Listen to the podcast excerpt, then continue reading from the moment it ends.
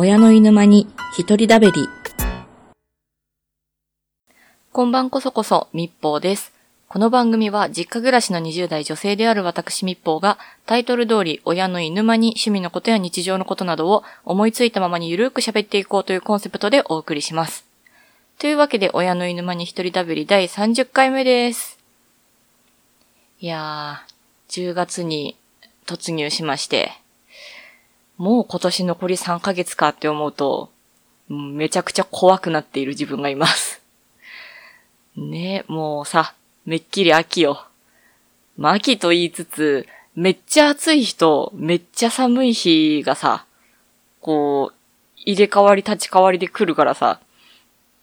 どんな服装していいかわからなくて結局なんか半袖でいる日の方がちょっと多いよなっていう感じの生活をしております。はい。はい。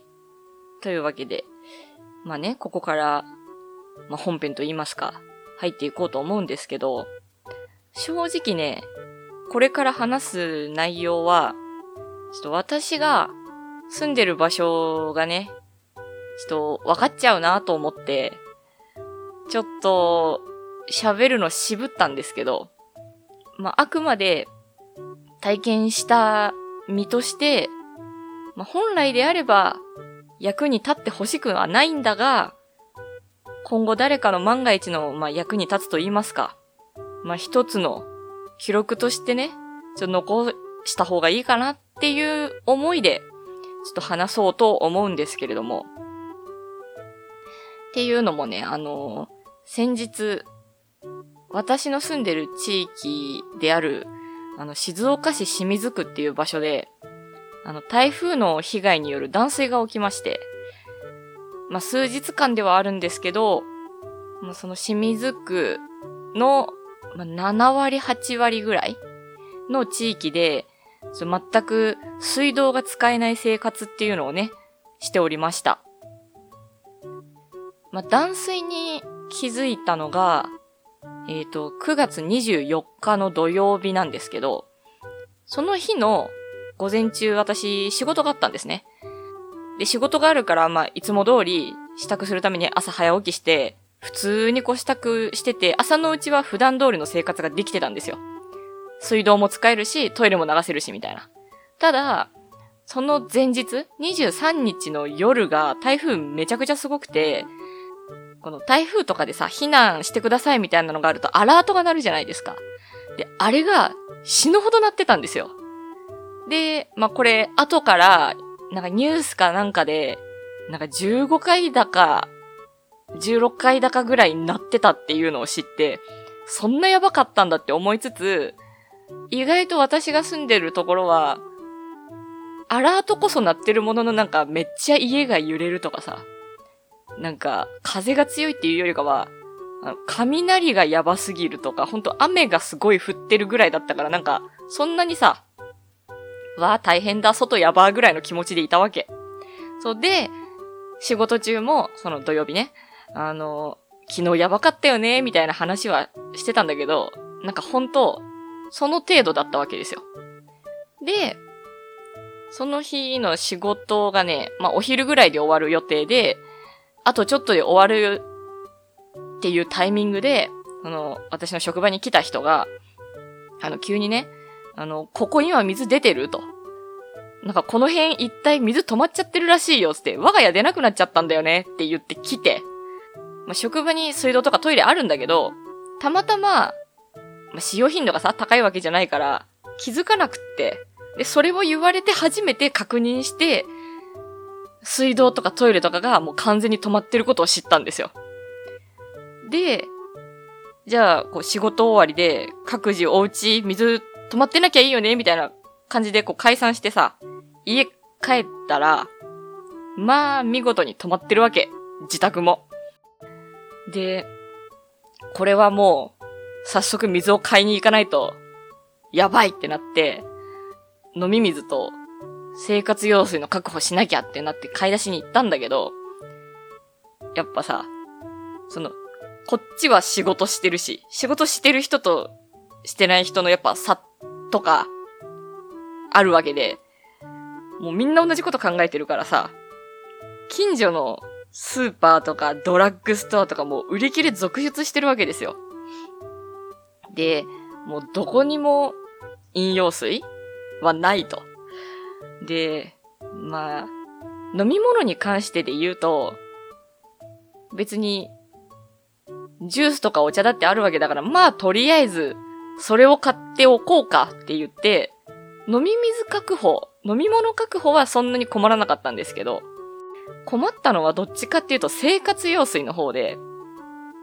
っていうのもね、あの、お風呂にももちろん入れないしさ、トイレがね、まあ、水洗トイレですから、そっちを流すのに、それなりの量の水を使うわけよ、一回につき。で、そっちの方がめちゃくちゃ大変で、なんか、生活用水の確保の方が大変だった印象があって、まあ、強いて言うなら、我が家は、その前日入浴したお風呂のお湯がまだ残ったまんまで、お風呂掃除とかしてなくて残しっぱなしになってたまんま水道が止まってたから、しばらくはこれで生活用水がしのげるねっつって、まあなんとかなってはいたんだけど、だからまあ、1日目の夜に関しては、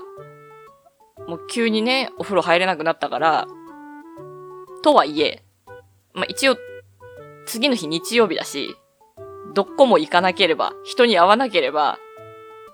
まあ、最悪ね、一日ぐらいまあ、お風呂入れなくてもいいかってことで、ドラッグストアで、えっ、ー、と、体拭くボディシートと、私もともとドライシャンプーを持ってたんで、その持ってたドライシャンプーと、あと、メイク落としのシートを買って、まあ、それで済ませて、体拭くのも、その生活用水含ませてさ、レンチンしてタオルで拭くだとかもできるし、メイク落としは本当はちゃんと水で洗いたいのは山々なんだが、まあ、メイク落としシートでなんとかなるだろうつって数日間それで我慢するかっていう、ね、してたんだけど、一番ね、ストレスが溜まったので言うとやっぱ髪の毛で、なんか体拭けないとかよりも、本当頭が洗えないことの方がストレスになってたなって、うん、思ってた印象が強くて。で、まあ1日目はそれで、しのいだんだけど、2日目、日曜日で、まあお休みなんで、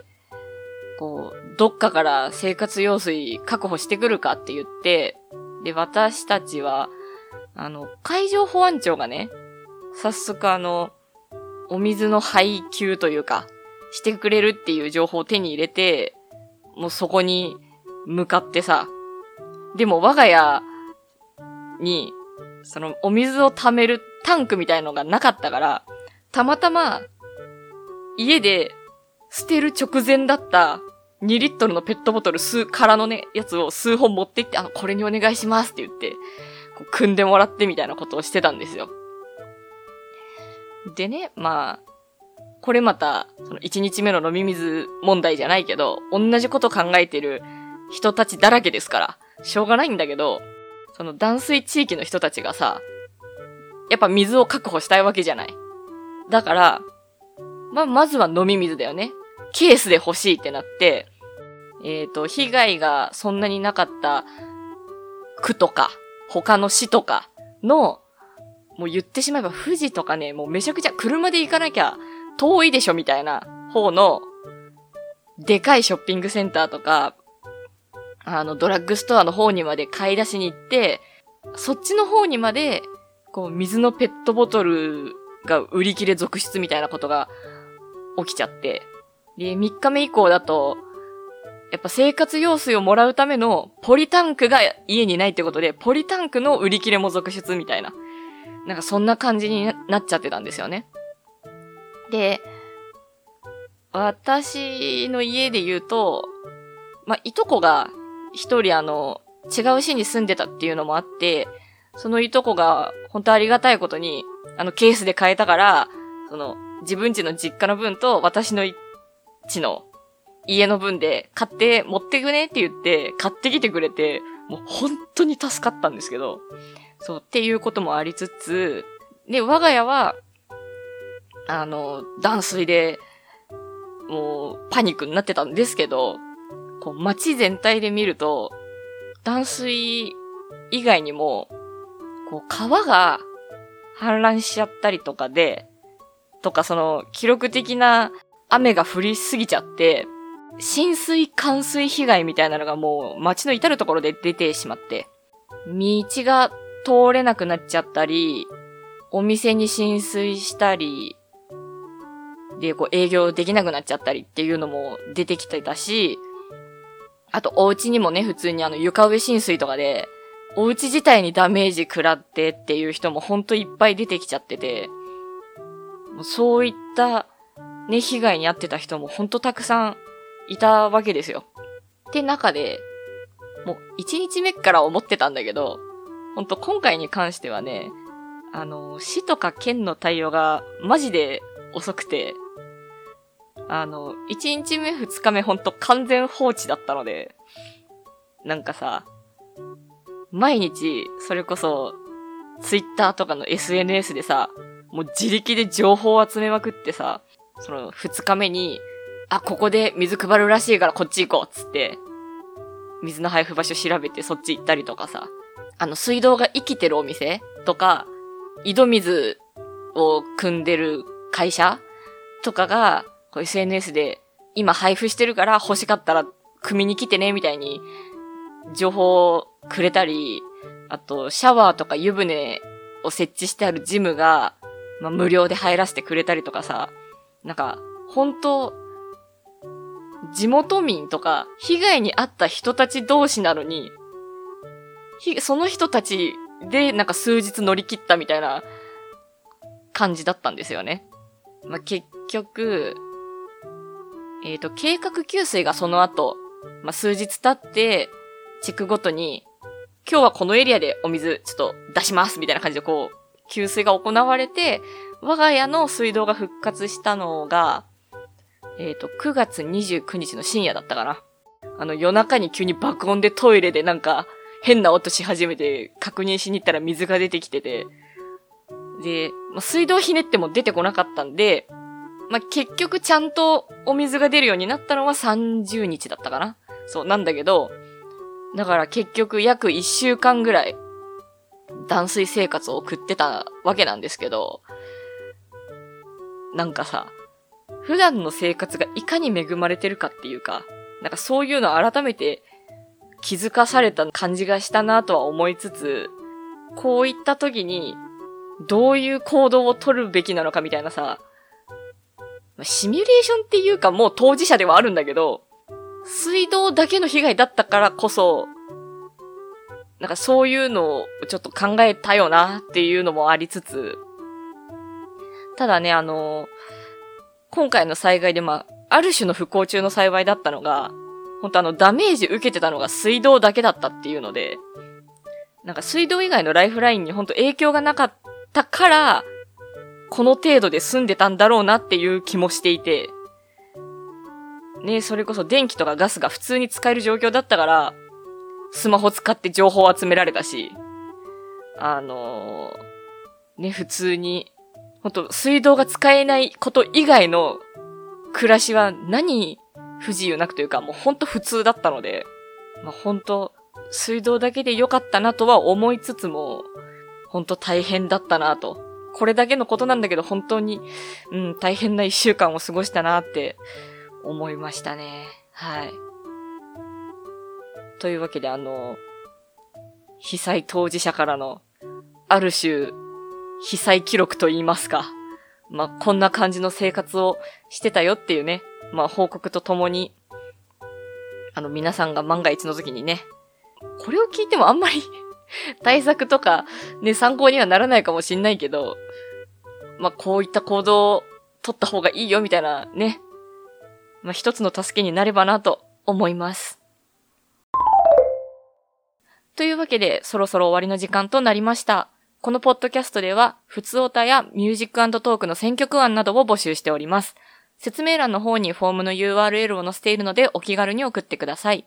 そしてこちらのポッドキャスト、ツイッターもやっております。ハッシュタグはひらがなでおいひだです。親の犬間に一人だべりの頭を取っておいひだですので、えこちらをつけてね、感想や宣伝など、ぜひぜひお願いします。というわけで最後までお聴きいただきありがとうございました。次回第31回でお会いしましょう。密報でした。